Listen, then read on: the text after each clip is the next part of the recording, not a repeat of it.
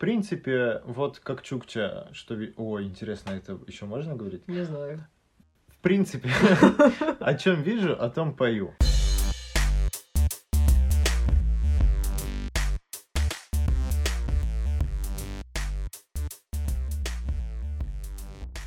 Добрый вечер, дорогие слушатели. С вами подкаст Хьюстон. У нас ребенок. И у микрофона я, гордый отец дочери, которой один год и 10 месяцев, и Лиля, которая гордая мать дочери, которой один год и 10 месяцев. Как вы можете догадаться, у нас общий ребенок. И в нашем подкасте мы рассказываем о своем опыте родительства и делимся своими мыслями, чувствами и переживаниями. Да ведь, Лиля? Да, так. О чем же наш сегодняшний выпуск, Лилия? Как я узнала за пару минут до записи подкаста, сегодня тебя на работе спросили о теме нашего выпуска, поэтому давай вводное с тебя. Ничего себе, тогда давай хотя бы поздороваешься с нами. Спасибо, что на второй минуте в этом подкасте наконец появится мой голос. Всем привет! Итак, мы эту тему, честно-честно, придумали давно. И у нас даже была пробная запись, которая не удалась, а потом была еще одна пробная запись, она тоже не удалась. Это записи были в один день, не так уж у нас много времени, чтобы пытаться записать одно и то же по 74 раза. И неожиданно для меня сегодня на работе ко мне подошел коллега и задал именно тот вопрос, который вынесен в тему выпуска, притом чуть ли не теми же самыми словами. И спросил он, Артем, а о чем вот поговорить с ребенком? И по-бам, да, именно это тема нашего выпуска «О чем поговорить с двухлеткой». Мы коротко расскажем о том, как мы это себе представляли до того, как у нас появился ребенок, и перейдем потом к конкретике и прям расскажем, о чем мы говорим со своей дочерью. Ее, кстати, зовут Весна, я не помню, мы успели вначале Нет. это сказать. Вот, Весна, Лилия Любкевич, Артем Исаев. Поехали! Сразу сделаем некий дисклеймер. Дети являются людьми. Все люди разные, а значит и все дети разные. Мы будем говорить конкретно о нашем ребенке. Если другие дети говорят раньше, больше или позже или меньше, то это ок. Там на самом деле огромное окно в плане говорения у маленьких человеков. Ну и добавлю, что мы не являемся специалистами, мы просто родители и просто рассказываем, что как у нас. Все родители являются специалистами в своих детях. Ох, нет, я думаю, нет. Ну что, твоя мама специалист по тебе? Я думаю, моя мама специалист во мне образца 1994 года. Итак, Лиля, как же ты представляла себе... Подожди, подожди, мне интересно, что ты коллеге ответил. Собственно, если я сейчас скажу, что я ответил коллеге, то, ну, вот, выпуск на этом и закончится. И я много рассказывал примеров, много описывал, в принципе, тот уровень говорения, на котором сейчас находится весна. И был ли твой коллега удовлетворен? Вопрос, который он задал, был, «М, а когда она уже падежи освоит? То есть у него представление о том, какие дети в этом возрасте могут быть, не особо возникло. Он что, не порадовался достижением, не восхитился? Нет, ну, как я сказал, это единственный вопрос, который он задал. Но он, да, много он сказал. Он много... Он большой, да.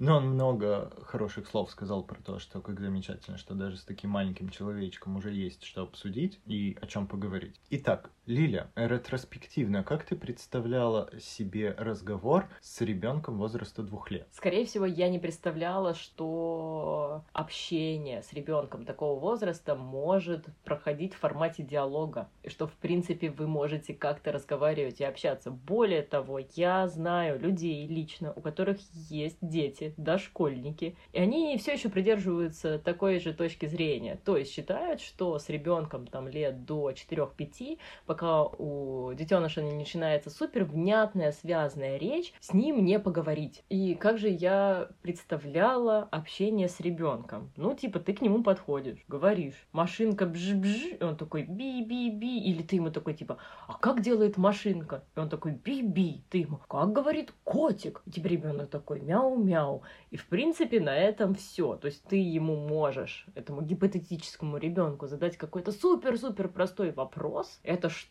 И он такой, мяу-мяу, показывая на кошечку, отвечает. И на этом ваше общение заканчивается. Какие-то более сложные материи вы сможете обсудить как раз, когда он там соберется в школу идти. Вот, вот такое было. А как у тебя? Я бы еще добавил, что очень сильное искажение вносит тот факт, что дети, которых я видел со своими родителями, гораздо более говорливы, чем с, со встречными. То есть, грубо говоря, когда ты видишь чужого ребенка, он тебе скажет пару слов, а когда они с родителями об, отойдут в другую комнату, он им вывалит все 500 слов. Почему-то вот э, наша дочь такая же, с посторонними она говорит значительно меньше и реже. Ну да, это в целом детская особенность. Они до определенного возраста, вроде бы лет до трех, я сейчас точно не помню, вычитала я это у Петрановской. У детей есть такой период, э, образно говоря, стояния возле юбки, когда появляется незнакомец, э, детеныш прячется за мамину юбку и, в общем-то, еще не хочет ни с кем особо сильно взаимодействовать. Ему интересно, ему любопытно, но лучше он будет скрыт. Мне кажется, поэтому с детьми, с которыми я взаимодействовал, прямые вопросы, как говорит котик, что делать машинка, это чуть ли не единственный способ вывести э, другого ребенка на диалог, в принципе, чтобы он что-то сказал. Потому что вот опять-таки, дети, которых я видел, они сами не испытывали желания мне что-то рассказать. Ну а почему весна... же? Я очень хорошо помню, как э, Андрюша взял тебя за руку, повел тебя показывать машинки. Он с тобой не общался речью, но у него было желание продемонстрировать тебе свои богатства. Так что не соглашусь. Да, но речью он при этом практически а ему тогда было где-то, ну, он был малоговорящий тогда, короче, и, и с родителями тоже. Возможно, мы не знаем, что у них там я происходило помню, за я знаю. закрытыми дверями. Я уточняла вопросы по его речевому развитию, О, чисто чтобы сравнить, да. Я, я, в принципе, знаешь ли, людьми и детьми интересуюсь. Это мои друзья, вообще-то. Я думаю, мы сейчас кратко опишем то, на каком сейчас уровне находится Подожди, ты же не рассказал, как, какие у тебя были представления. Я упомянул о том, что дети, с которыми я виделся, они действительно только отвечали на прямые вопросы, и я думал, что так и будет с весной. То же самое, что у тебя. Э, весне можно будет сказать, это что? Муму. Правильно, муму. А это что? Там топ-топ.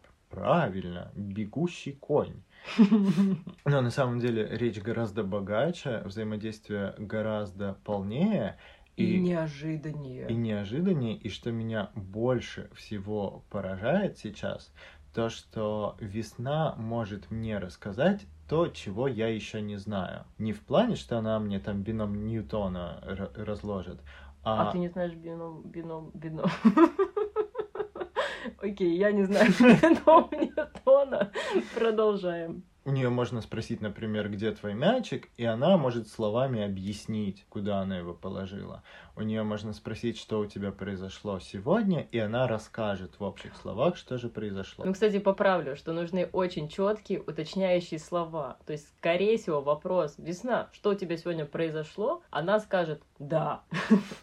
Ну, не факт. Часто, когда я э, сижу с ней после того, как пришел с работы, я спрашиваю, Весна, как твой день прошел? И она начинает рассказывать. С прыг-прыгом мяч кидали, на площадку ходили, там Ничего был Костя. Мне, мне вообще такого никогда не рассказывают. Ну, потому что... Нет, ну почему? Когда я при... привожу мытую весну, ты у нее иногда спрашиваешь, вы помылись? Она тоже рассказывает. С пеной, там жираф пил. Ну, понимаешь, помылись — это более конкретный вопрос. Там есть глагол, очень конкретный мытье, который весна точно знает, потому что она его произносить умеет. А вот как прошел твой день, логичнее, что весна скажет топ-топ, и такая, да, и, и все. А, прежде чем мы не ушли совсем далеко, во-первых, поставьте лайки. План пошел не по плану. Где-то я просчитался, но где? Ну, вообще, совсем другое я хотела сказать. А, мы сюда вставим образец речи весны, чтобы вы понимали, как вообще звучат ее предложения. Это очень хорошее уточнение, потому что мы здесь говорим прыг-прыг кидал мяч. На самом деле это абсолютно не такие четкие слова, и мы-то знаем, что подразумевается. А вот поймете ли вы, это мы и выясним. Пишите в комментариях, поняли ли вы, что произошло в этом отрывке, о чем говорила весна, И как у вас дела? как у вас дела, да. Комментарий можно оставлять в нашем телеграм-канале, ссылка на него в описании. Хорошо. Блин.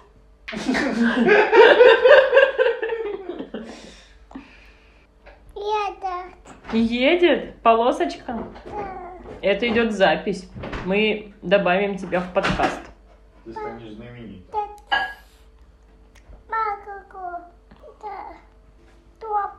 Чего, Пуэр? Пипи. Что, прыг-прыг? Сын. Папа. Сын. Мама. Я мама. Тити. Дочь. Весна, дочь, а мама кто? Лиля. Все верно. Весна, ты жук. Самсук. Папа. Что? Самсук. О, Нет, ты жук. Ну стоп. Ти. Самсук. Весна сама жук? Да. Вместе суки. Вместе. Вместе. жуки. Да. Мы все жуки? Да. Все правильно, мы все жуки.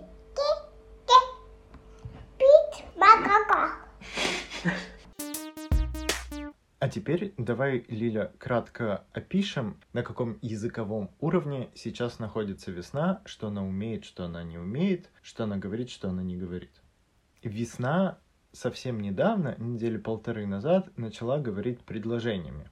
До этого она говорила связанную речь, но между словами делала очень большие паузы. Так что кото- это связанное было только в нашей голове. Для любого постороннего наблюдателя это была абсолютно бессвязная речь.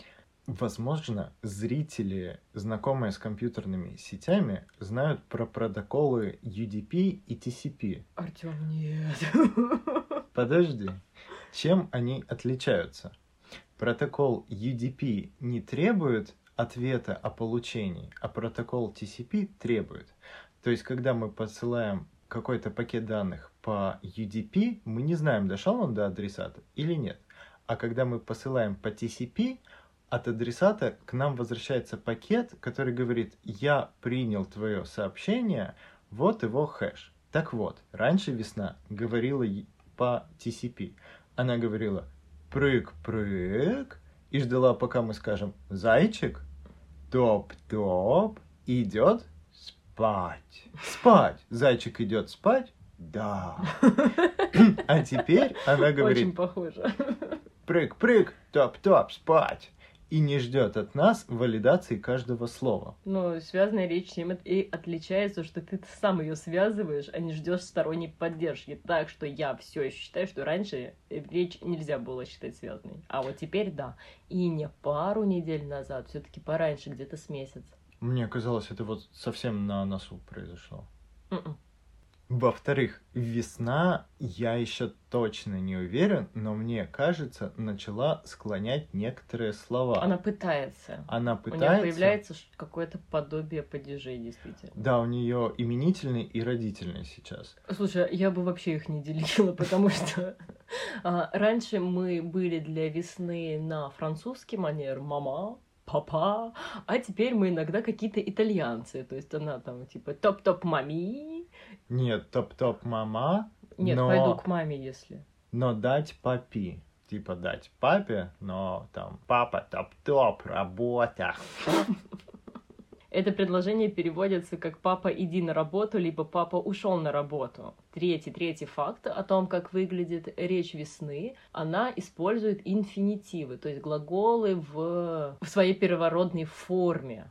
Типичное предложение весны — кидать прыг-прыг мяч. Это означает и то, что я хочу кинуть прыг-прыгу мяч, или прыг-прыг, пойдем со мной кидать мяч, и мы с прыг-прыгом бросали мяч. То есть кидать это и для прошедшего времени, и для настоящего, и для повелительного наклонения, для всего. Еще очень смешное предложение. Прыг-прыг искать нас. Это нужно спрятаться с ней под одеялом, и чтобы прыг-прыг якобы нас искал. То есть ты одну руку высовываешь поверх одеяла и такой хо-хо-хо ищешь. Сколько забавных игр мы подсказали нашим замечательным слушателям. Сколько? Одну. Весна использует несколько слов, которые мы считаем достаточно абстрактными.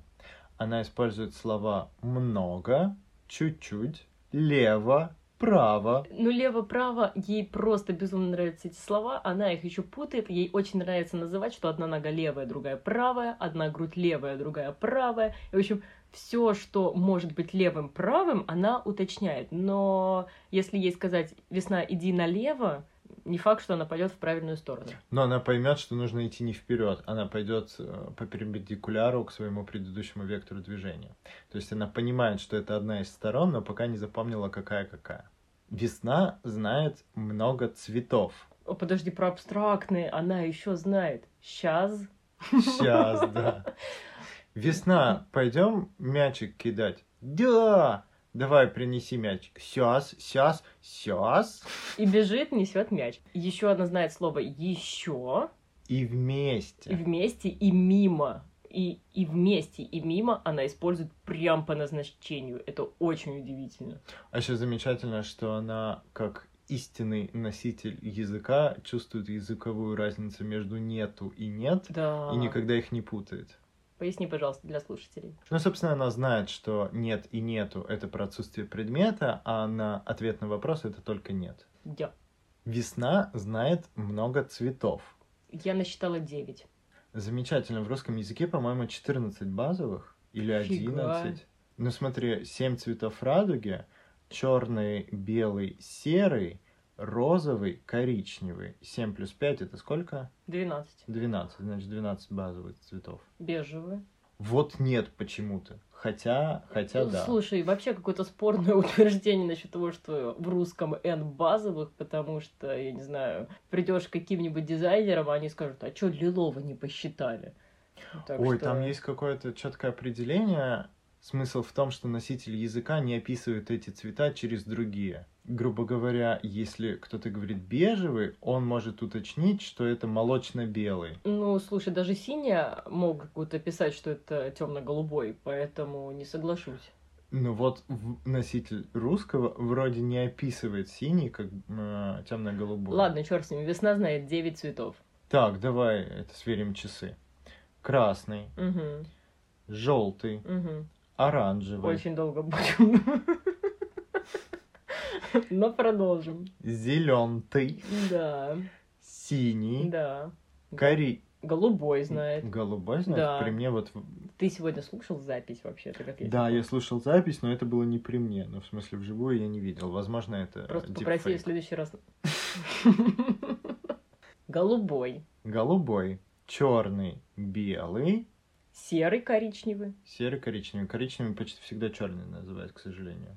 По-разному. Есть уже предметы, которые она считает исключительно коричневыми. Розовый она называет желтым, насколько А. Розовый она учит. Прям вот прям в процессе. И сегодня, когда я обнаружила склад лопаточек, там среди них одна розово-фиолетовая. Я не придумала, каким ее цветом называть. И в итоге весна учила и розовую, и фиолетовую одновременно. Фиолетовый у нее в пассивном э, словарном запасе, она его не говорит, но может понять. Если, говор- если просишь дать что-то фиолетовое, она может дать, но сама не говорит. Весна очень неумело, но все же использует числительное. Она может говорить Ну, давай, э, прости, что перебиваю тебя. У нее есть безумный интерес к счету и к тому, чтобы предметы пытаться посчитать. Еще она любит просить, чтобы при ней что-то посчитали. Но воспроизвести счет она не может, поэтому у нее очень специфическая манера попыток посчитать. Я могу предоставить тебе право эту прекрасную вещь рассказать. Ну, во-первых, она достаточно ловко сейчас употребляет слово «один».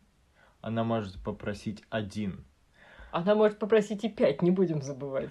Да, она вот буквально вчера ко мне подошла во время готовки и сказала «Орех дать много, пять». Она, если два предмета, раньше она говорила три, пять, три, пять. А теперь говорит раз-раз. Теперь говорит раз-раз, да. А, и, собственно, как звучит э, на весеннем раз, два, три, четыре, пять? Оно звучит один, три, пять, семь. И да, когда она э, пытается посчитать два предмета, это, скорее всего, 3-5, 3-5, а еще словосочетание, да, словосочетание 3-5, 3-5 означает «посчитайте, пожалуйста». Либо дайте обратный отчет. Она очень любит бегать, когда мы говорим там раз, два, три. Это же не обратный. Прямой отчет. У весны сейчас происходит сдвиг с более детских слов, которые она использовала раньше, к более приближенным к Человеческому. человеческому языку взрослых. То есть раньше уточку она называла Кря-кря. а сейчас она ее периодически называет утка. И, в принципе, слово «утка» уже вытесняет кря-кря, а кря-кря остается только для вопроса «как говорит уточка». Этот сдвиг уже произошел с Мишкой, этот сдвиг произошел с котиком и корова в процессе. С коровой у нас огромный педагогический О, провал. Да, это наш провал. Потому что если у весны спросить, как говорит коровка, она говорит му. А если спросить, как говорит лошадка, она говорит му. Потому что лошадка и коровка в жизни весны появились в одну секунду Ну, слушай, на я не одном думаю... развороте книги. Я не думаю, что поэтому это мы так предполагаем. Неизвестна причина. Может, потому что у обоих есть копыта. Может, просто что-то у нее там в голове перемешалось. Но сколько мы потом не пытались объяснить, что лошадка это игого, и лошадка осталась му до сих пор. Сейчас можно невооруженным взглядом заметить, как весна обогащает свой словарь, как она учит новые слова. Потому что выглядит это примерно так. Я ей что-то говорю, и она может просто эхом, во-первых, повторить э, последнее слово и попытаться повторить его в тему. Пример. Сидим мы недавно, едим пельмени. Мы весне стандартно положили такую небольшую порцию, и она как-то очень быстро, очень внезапно все съела. И я это комментирую. Непонятно, как в маленькую весну поместилось столько много пельменей. А весна разводит руками и говорит, понятно. И второй ее способ, она показывает на неизвестный ей предмет или известный, но который у нее почему-то не получается назвать, и говорит, «М-м». ты ей называешь этот предмет, например, горошек, и она тут же пытается его повторить. То есть вот прям действует по классике, как надо изучать язык, если ты не носитель. Хотел бы рассказать пару вещей, которые весна рассказала, и это было удивительно. Мы присутствовали на дне рождения Лили, и там была детская комната. Я с весной, собственно, пошел играться в детскую комнату, и через какое-то время к нам пришла Лилина подруга Ксюша. И на день рождения присутствовала другая Лилина подруга, тоже Ксюша. У Лили вообще есть пять Ксюш. Вот такой я человек. Вообще не запариваюсь с тем, чтобы заводить друзей с другими именами.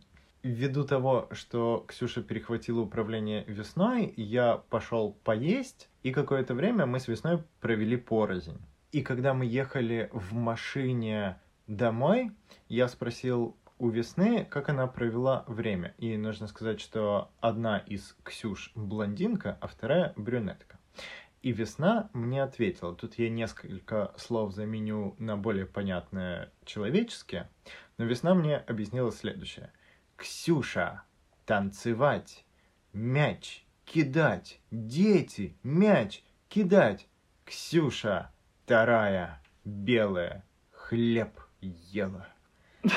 На этом присутствовала, поэтому Ксюша была не вторая, а была Ксюша белая и Ксюша темная. Ксюша 3-5-3-5, Ксюша 3-5, белая, хлеб. Ам? А, то есть она еще объяснила, что две Ксюши да, было. вторая, я так понял, что это типа не та же самая. И еще первый поразительный момент с рассказами весны. Мы укладывали весну. Ей было где-то год тогда. Мы ее укладывали, укладывали, она уже засыпала, а потом она резко встрепенулась всем телом, посмотрела на меня удивленно и сказала «Бах! Весна! Бах!» и уснула.